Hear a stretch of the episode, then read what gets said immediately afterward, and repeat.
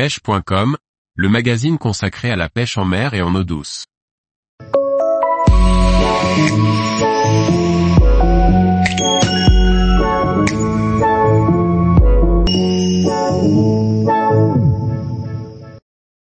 Pêche de la carpe aux zig, une technique qui fait de plus en plus parler d'elle.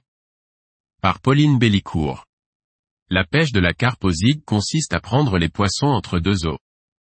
La période estivale est propice pour s'initier et approuver cette approche. Adepte de la carpe en batterie, mais également du feeder ou méthode feeder, laissez-vous tenter. Le zig est une pêche qui consiste à prendre les carpes entre deux eaux. C'est une pêche très active et dynamique, car c'est la cadence d'amorçage qui va déclencher les touches. Autrement dit, pas d'amorçage, pas de poisson. Pour la zone de pêche, il est primordial de bien sonder sa zone de pêche. Le mieux reste le marqueur, avec plomb à sonder. En plus de pouvoir mesurer la hauteur d'eau quasi exacte, pour mesurer les zigues, le plomb permettra de ressentir la nature du fond, cailloux, vase, sable. Même si en pêchant aux zigues vous allez pêcher les poissons entre deux eaux, il ne faut pas négliger que les appâts mis sur zone tombent au fond. Et donc, des poissons viendront se nourrir dessus, ce qui permettra d'alterner une pêche sur le fond quand vous n'aurez plus de touche aux zigues.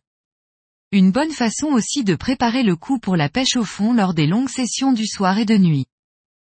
Pour le montage, employez un long bas de ligne muni d'un hameçon sans ardillon et sur le cheveu une mousse ou pop-up. Le nylon en 25 centièmes sera un bon compromis. La longueur du bas de ligne va varier en fonction de la profondeur du plan d'eau et de votre zone de pêche. Au fur et à mesure de la journée, les poissons changeront régulièrement de couche d'eau pour se nourrir. Si la hauteur d'eau est de 3 mètres, bien souvent, on commence à pêcher avec un bas de ligne de la moitié, soit 1,50 m. Puis en fonction des touches, ou fausses touches, il faudra alors se régler en raccourcissant ou en rallongeant le bas de ligne. Les couleurs de mousse, ou pop-up sont à tester et à varier tout au long de la journée. Changez aussi les formes, billes, dumbbells, et les diamètres de l'appât artificiel proposé. D'une part, car la luminosité est différente selon le moment de la journée, et d'autre part, en changeant de couleur on déclenche des touches. Ainsi, vous pouvez préparer plusieurs zigs différents chez vous. Pour l'amorçage, la farine et le pelet restent le meilleur moyen d'attirer la curiosité des poissons et de les ramener sur la zone de pêche. La farine doit être mouillée de façon à former un nuage quand elle touche l'eau. L'amorçage doit être régulier et dynamique que la pêche se fasse en carpe batterie, et donc avec un amorçage au spon, ou bien au feeder, avec un amorçage avec une cage. Il n'y a pas de formule magique, comme dans toutes les pêches, le ressenti de l'eau et du pêcheur, l'adaptation et la recherche feront que vous allez déclencher les touches. Mais surtout, ne vous laissez pas endormir et restez dynamique. C'est-à-dire que vous pouvez aussi bien lancer sans cesse des spons, ou cage feeder, toutes les deux minutes, tout comme les 5, 10, 15 minutes si cela vous convient et ainsi laisser les poissons arriver sur zone. Tout dépend de votre attente, de votre envie et de votre objectif de pêche.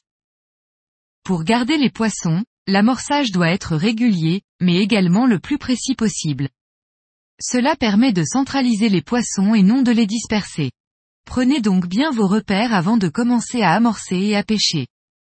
Les touches seront nettes et franches, adrénaline et sensation garantie.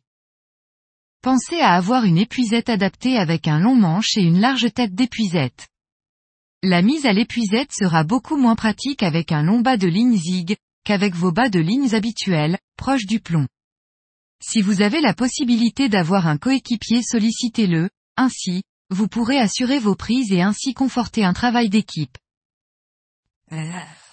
Pour finir, Posez votre poisson sur un tapis de réception et prenez une photo sans tarder avant de remettre votre poisson à l'eau délicatement.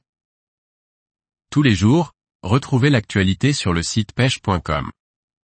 Et n'oubliez pas de laisser 5 étoiles sur votre plateforme de podcast.